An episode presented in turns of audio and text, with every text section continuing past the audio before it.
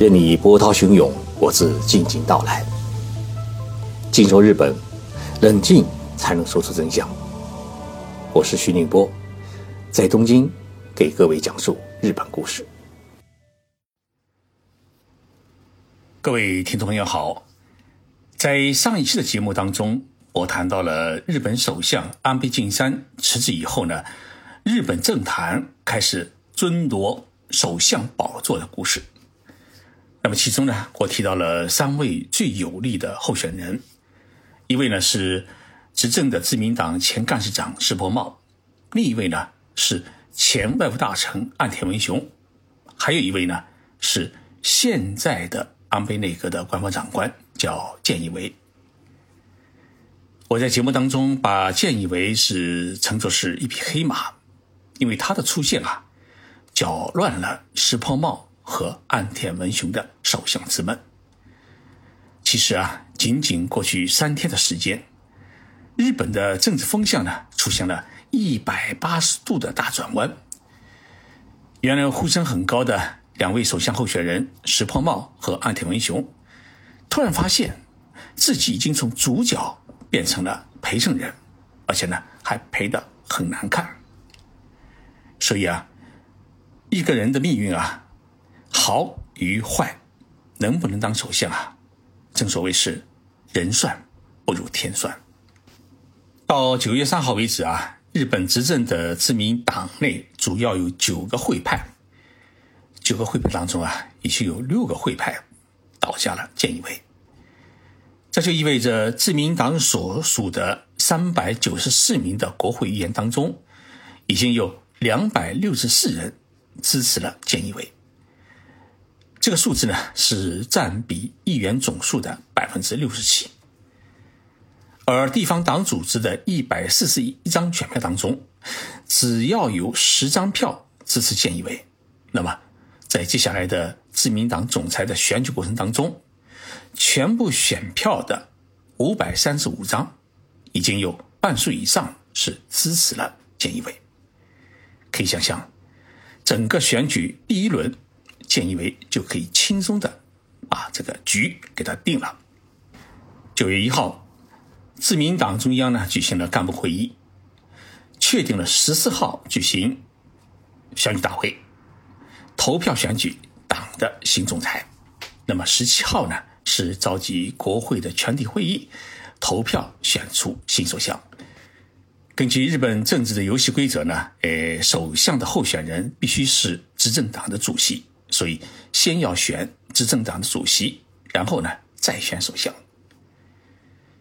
距离选举啊，其实还有十几天的时间，但是我们已经发现，新首相其实已经是众望所归，花落到了菅义伟头上，这已经没有任何一点悬念。那么大家一定会问，那菅义伟是谁呢？有些网友反映是：哎，是不是那个把福岛核泄漏搞砸的？首相呢？搞错了，不是他。虽然菅义伟和前面的首相叫菅直人，两个人都姓菅，草菅人民的菅，但是两人不是一家人。菅义伟这个菅呢，就是我刚才讲过的草菅人民的菅，这个姓是日本人的姓，不是我们中国人的姓。义呢是革命主义的义，伟是伟大的伟。他目前呢是担任了安倍内阁的官方长官。那么这个官方长官是一个什么官呢？他是内阁的大管家，在安倍内阁的地位，他仅次于副总理麻生太郎，是排名第三位。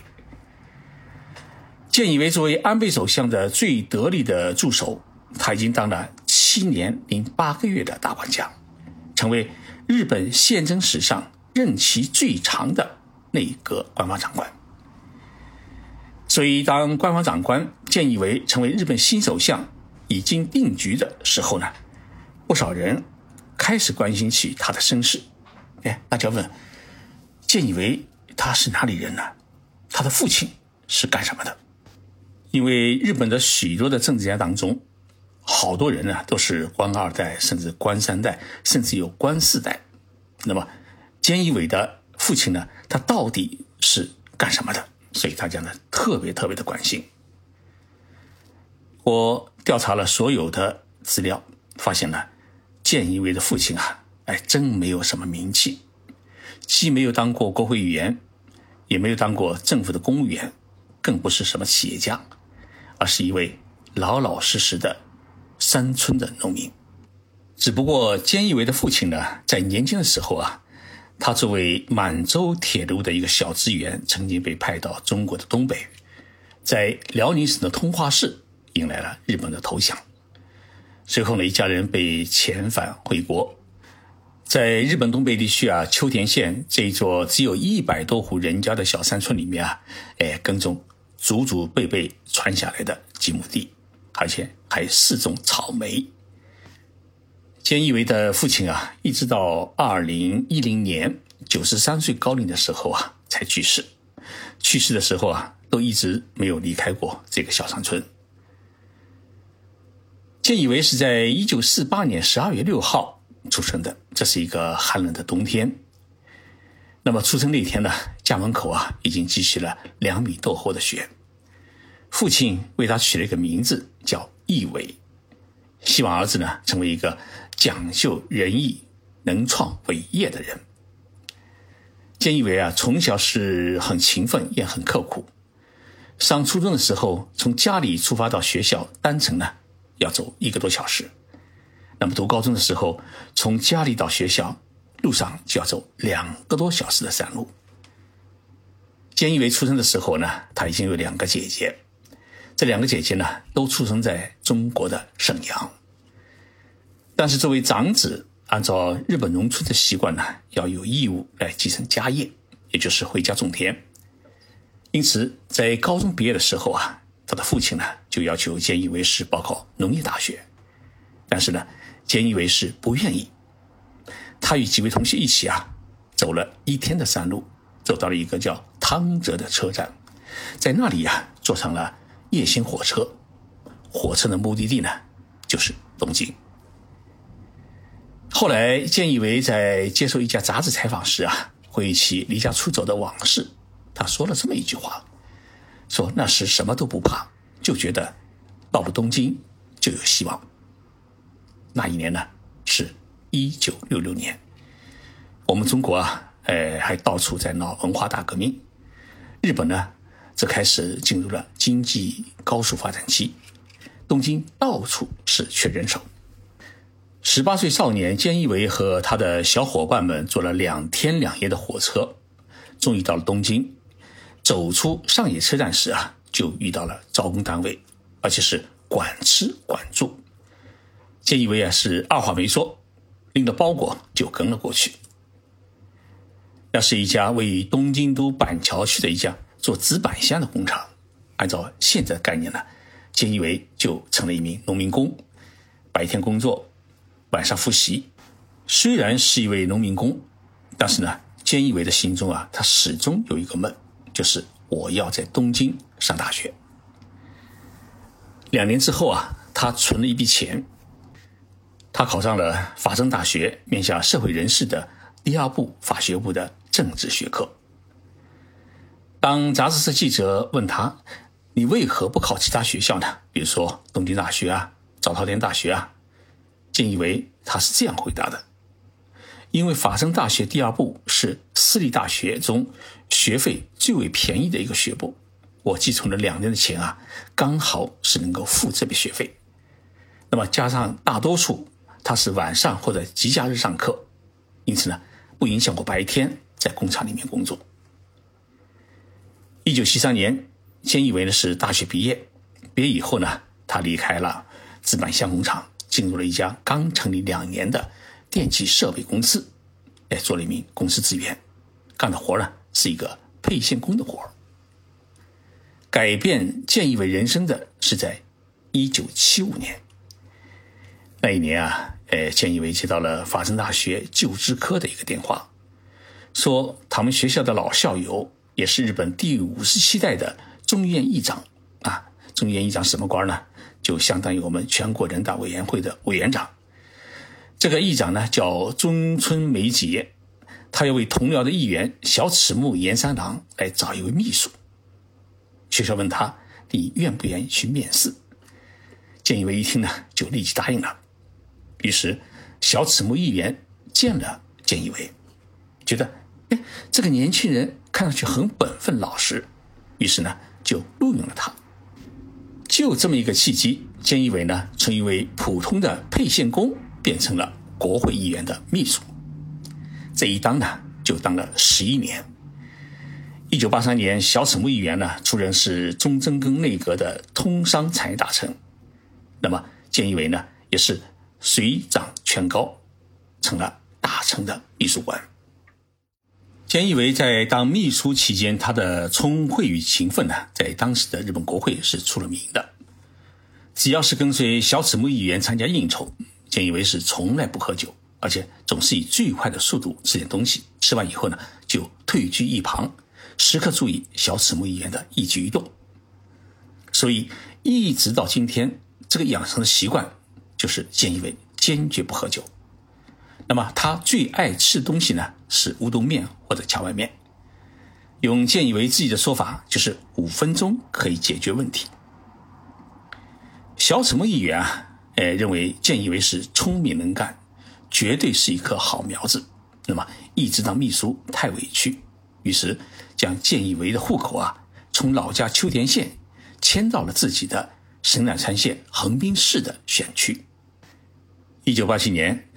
菅义伟呢是不负众望，他参加了横滨市市议会议员的选举，是顺利当选。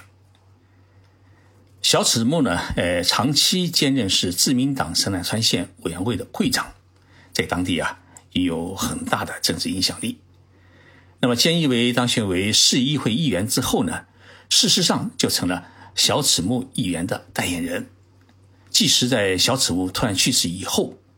当时的横滨市市长，凡是遇到重大的人事安排，依然事先与菅义伟商量。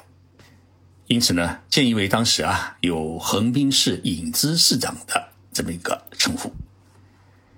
一九九六年，菅义伟是辞去了横滨市议会议员的职务，竞选中叶议员。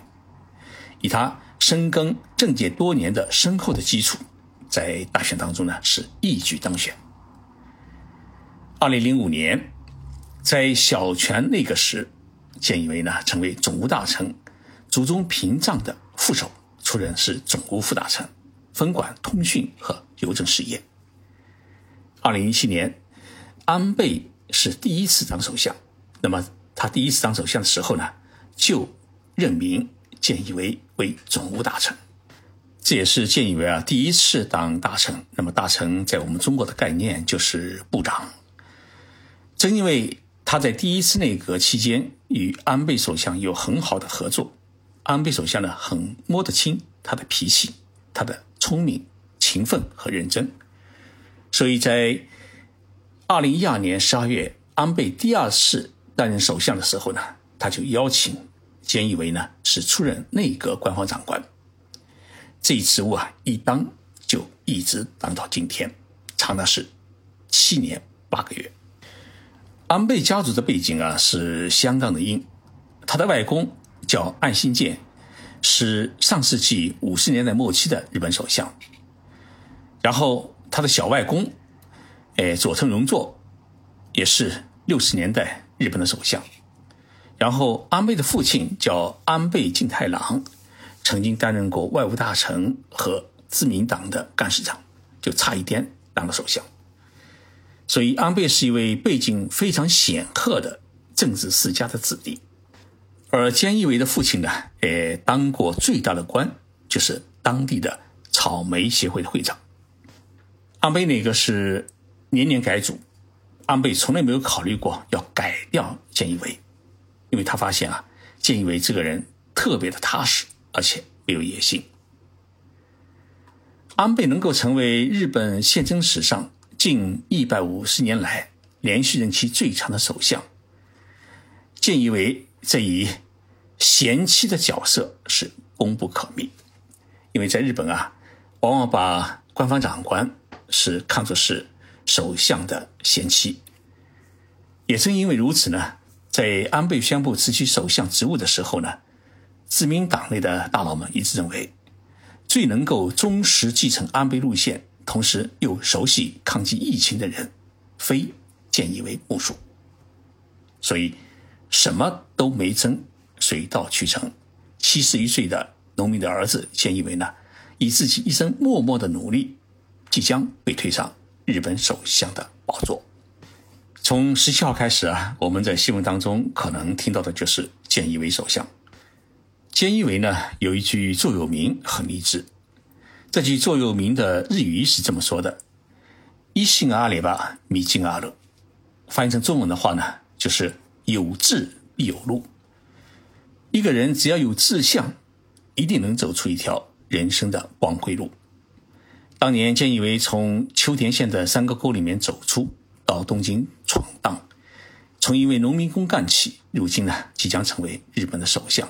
所以，菅义伟的人生就是一个很励志的故事：做老实人，办老实事，多干活，少操野心，幸运的皇冠呢就一定会落到你头上。节目最后啊，请大家一起来欣赏日本歌手，呃，手岛葵演唱的一首歌，叫《哈兹国语的歌罗》，哎，中文叫《初恋的时候》。